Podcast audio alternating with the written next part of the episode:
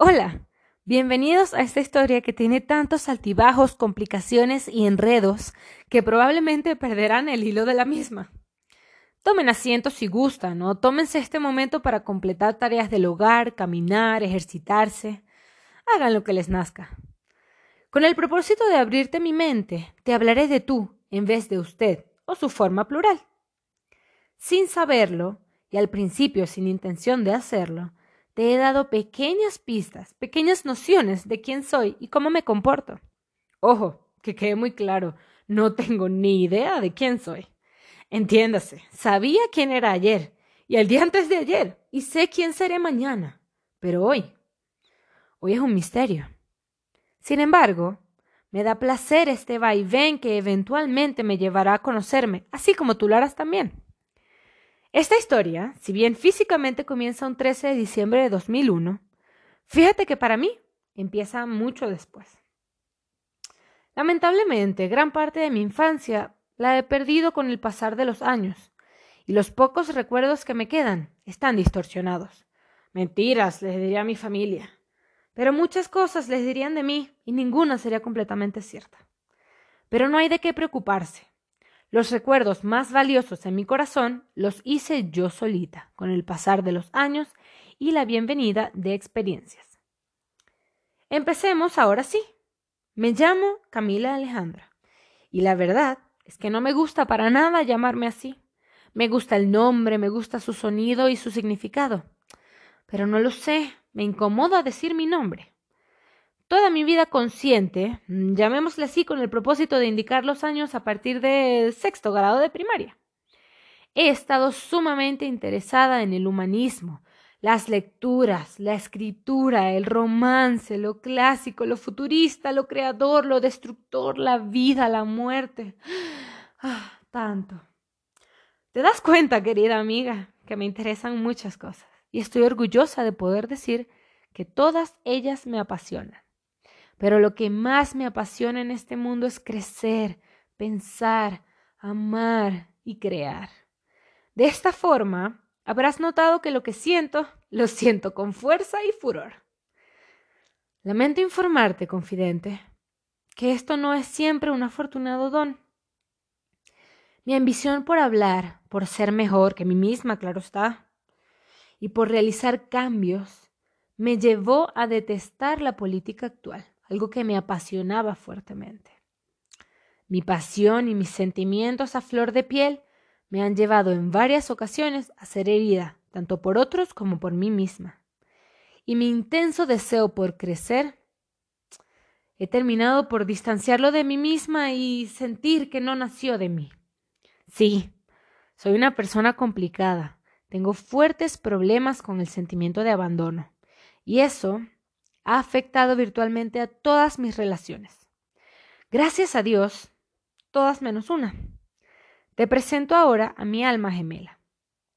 Esta persona me ha salvado la vida, me ha ayudado a crecer, me ha visto enredarme y desenredarme, y siempre ha estado ahí para mí sin importar qué pase.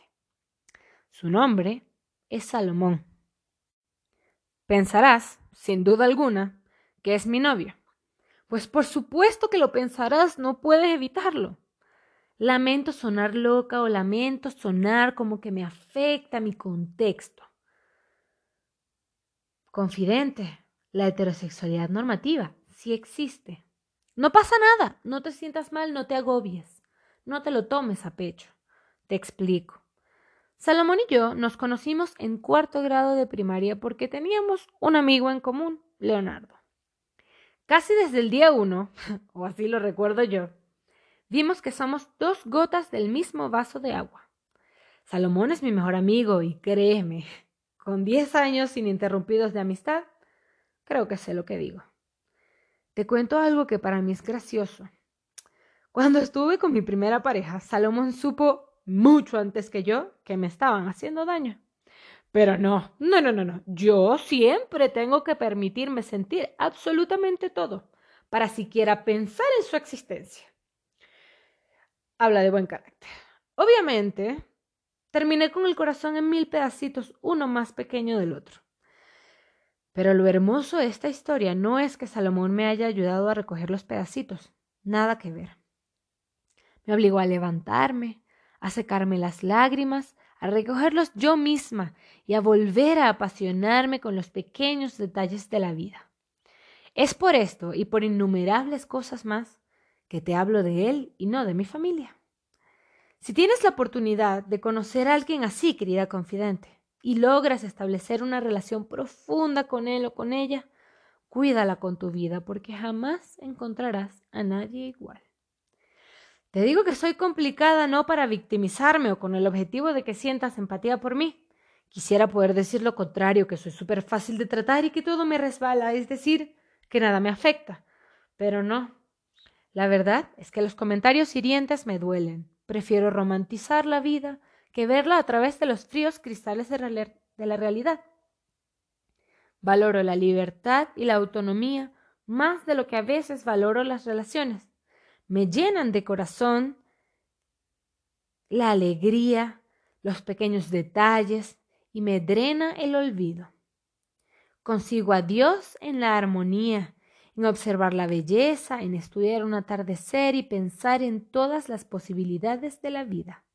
Mi religión es vivir, sentir la brisa en la cara, la arena en los pies, la lluvia en la piel, lo bueno y lo malo, sentir mi respiración cortada cuando me rompen el corazón, llorar en la ducha, gritarle a la almohada. El todo y la nada significan mucho más para mí de lo que jamás podré explicarte. Muchas veces he, he, pensado en rendirme con el amor. Sencillamente no llegará mi media naranja. Alguien ya se la comió. Pero es que no puedo. Por mucho que intento desinteresarme en el amor, en la amistad, en la pasión, lo único que logro es asombrarme del poder que éstos tienen sobre mí y sobre el mundo. El amor es lo que nos mueve, es lo que me despierta en las mañanas, aunque me haga llorar en las noches. La amistad es el manubrio que dirige nuestra vida. es muy cierto. Dime con quién estás y te diré quién eres. Y la pasión. La pasión para mí es lo único que verdaderamente importa en esta vida. Cuando te apasiona estudiar, eres el mejor. Cuando te apasiona crecer, no hay quien te detenga. Y cuando te apasionan los pequeños detalles de la vida, vives en una constante alegría generada por el descubrimiento.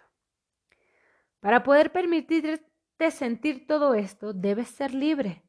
Y no hablo de las ataduras de la vida que muchas veces son inevitables. Por ejemplo, la pobreza, la sociedad, los dolores físicos, etc. Te hablo de las ataduras que te impones a ti misma, querida amiga. Debes aceptarte, entenderte, tolerarte. Debes quererte. No sabes cómo me ha costado lograr estas cosas. De hecho, todavía lo estoy intentando. Pero cuando por fin te quitas las navajas que te han ido clavando, las inseguridades, los arrepentimientos, las vergüenzas, verás que verdaderamente todo es posible. Para mí es muy normal. Pero te voy a contar esto con la condición de que no me juzgues, confidente. Mi futuro. No tengo ni idea. Jamás he logrado imaginarme en un futuro lejano. Cuando estaba en mi etapa emo, qué falta de todo. Pensaba y estaba muy segura de que pues mi historia iba a terminar mucho antes de lo que los demás pensaban. Ahora que he logrado crecer y seguir apasionada por la vida, me he dado cuenta de que esto es porque amo con todo mi espíritu sorprenderme con las posibilidades.